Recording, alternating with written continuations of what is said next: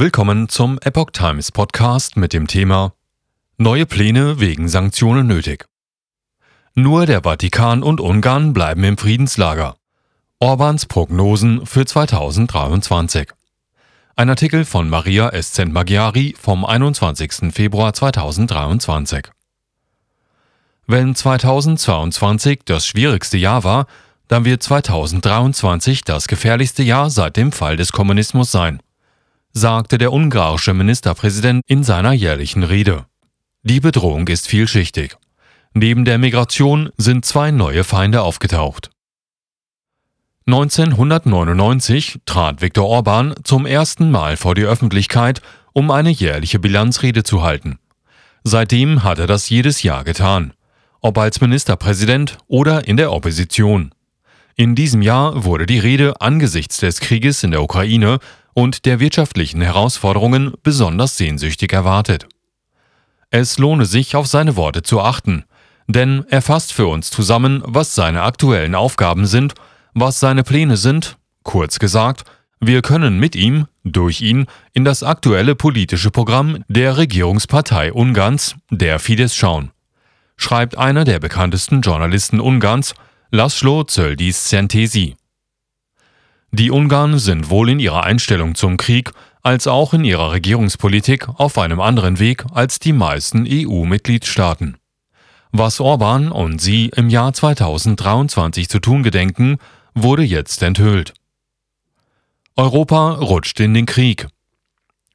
Orban hält die Behauptung, Russland sei eine Bedrohung für die Sicherheit Ungarns oder Europas, einfach nicht für realistisch. Das gelte allenfalls für Atomwaffen.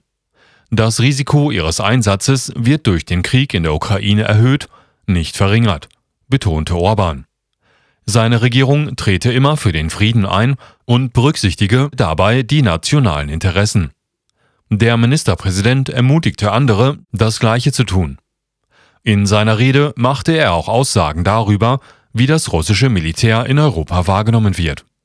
Laut Orban habe der Krieg in der Ukraine gezeigt, dass Russland keine Chance gegen die NATO hat.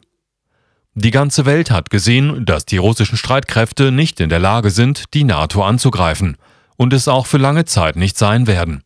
So Orban. Was er jedoch klarstellen wollte, war, dass die NATO ein Verteidigungs- und kein Kriegsbündnis ist. Die Mitgliedschaft in der NATO bedeutet keine Verpflichtung, die über die gemeinsame Verteidigung hinausgeht. Und die Mitgliedstaaten können nicht erwarten, dass sie gemeinsam ein drittes Land für ein gemeinsames Kriegsziel angreifen. So Orban. Und weiter.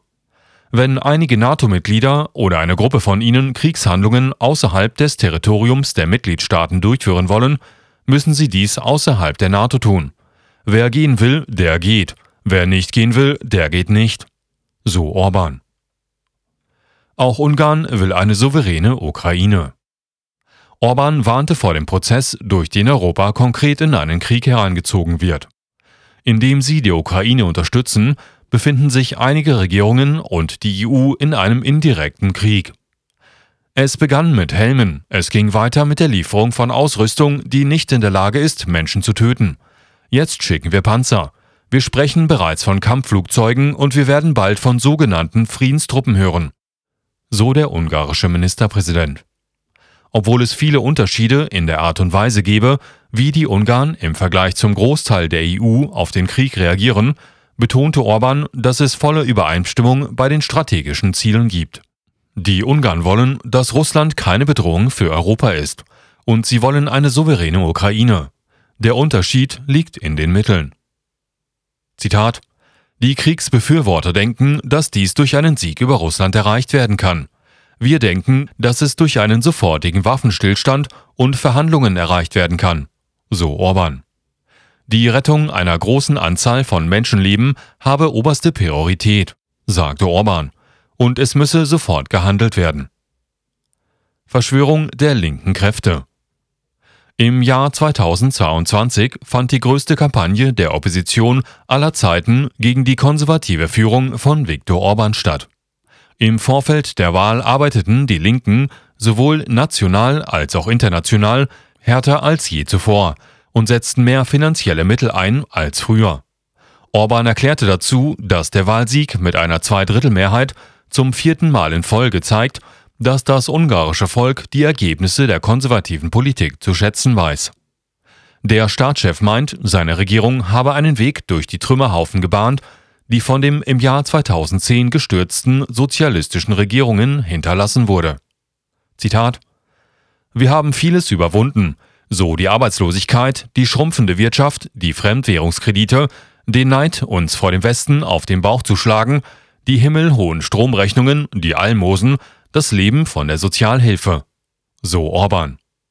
Der Ministerpräsident sprach auch offen über eine Verschwörung der linken Kräfte.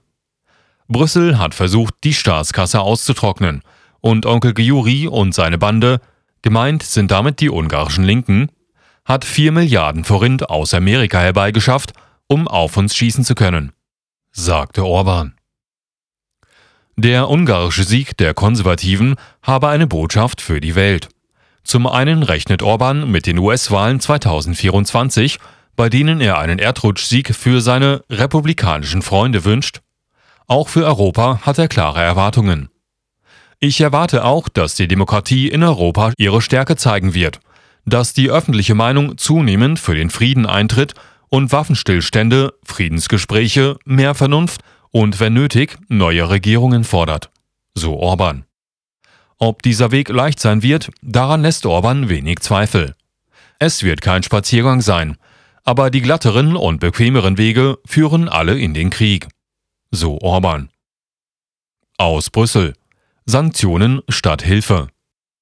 Die Schwierigkeiten, die im vergangenen Jahr aufgetreten sind, wie Inflation und Energiekrise, seien laut Orban eindeutig die Schuld von Brüssel. Dem ungarischen Erfolgsrezept, mit dem die Regierung hofft, die Krise im Jahr 2023 zu lösen, widmete der Ministerpräsident ebenfalls einige Worte. Die Erfahrung zeige, dass sie von Brüssel keine Hilfe erwarten können. Nur Sanktionen, sagte Orban. Der Erfolg werde Eingriffe in die Wirtschaft erfordern. Er wies darauf hin, dass in Ungarn einige Lebensmittelpreise eingefroren sind und eine durchschnittliche Familie durch die Preissenkungen 181.000 Forint, etwa 465 Euro pro Monat spart. Geplant ist außerdem, die Zinssätze gegen die Inflation einzufrieren. Ermäßigte Abonnements sollen künftig den öffentlichen Nahverkehr unterstützen. Ungarn habe jetzt, trotz linker Erwartungen, eine höhere Beschäftigung als je zuvor, Devisenreserven in Rekordhöhe und der Forint hat sich beruhigt. Orban versprach, auch die Inflation bis Ende des Jahres auf eine einstellige Zahl zu senken. Und wir werden uns aus dem Krieg heraushalten. Ungarn wird eine Insel des Friedens und der Sicherheit bleiben.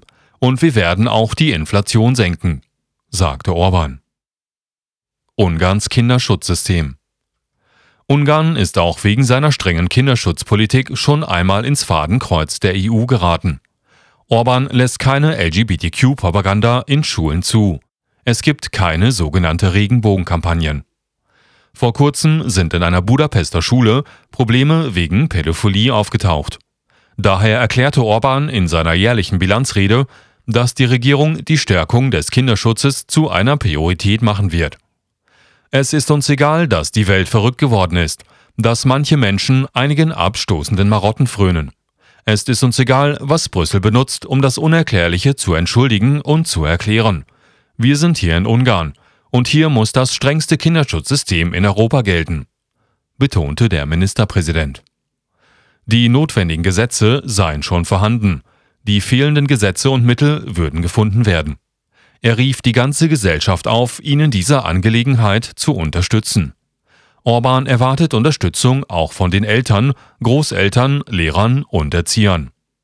Zitat Denn Genderpropaganda ist nicht nur ein lustiger, regenbogenfarbener Scherz. Sie ist die ernsthafte Bedrohung für unsere Kinder. Wir wollen, dass unsere Kinder in Ruhe gelassen werden. Denn so etwas hat in Ungarn keinen Platz, schon gar nicht in unseren Schulen, fügte er am Ende seiner Rede hinzu. Gegenwind Orbans Rede war ein großer Erfolg bei den Konservativen, da sie ihnen Hoffnung und Perspektiven bot. Aber es gibt auch diejenigen, die diese Haltung nicht teilen. Kommentare kamen von linken Parteien und von den extremen Rändern der Rechten, berichtet 24.hu. Die Partei DK, Demokratische Koalition zum Beispiel, die Orban als linken Erzfeind betrachtet, erklärte, die Wahrheit ist, dass Orban in den letzten zwölf Jahren alles verloren hat und der einsamste Regierungschef Europas geworden ist. Damit bezogen sie sich auf den kürzlichen Entzug der finanziellen Unterstützung der EU für Ungarn, wo dem Land Gelder vorenthalten werden. In der Erklärung der Partei wird Orban auch für die niedrigen Löhne und die hohe Inflation kritisiert. Auf der liberalen Seite meldete sich auch ein Vertreter der Momentum-Bewegung zu Wort, der Orban einen Populisten mit blindem Blick nannte und ihn der Lüge bezichtigte. Auf der rechten Seite erklärte der Vertreter der Bewegung, Miha Sank, unsere Heimat, dass die Regierung sklavisch den multinationalen Konzernen im Land diene und machte auf den massiven Rückgang der ungarischen Bevölkerung aufmerksam. Zitat Nach den vorläufigen Ergebnissen der Volksauszählung 2022 ist die Bevölkerung auf 9.604.000 Menschen gesunken. Das könnte das Ende Ungarns bedeuten, schreiben sie. Der wichtigste der konstruktiven Vorschläge von den Politikern war Miha Sang zufolge die Schaffung einer auf der Lebensmittelindustrie basierenden Volkswirtschaft, die unter anderem dazu beitragen würde, die Inflation zu stoppen.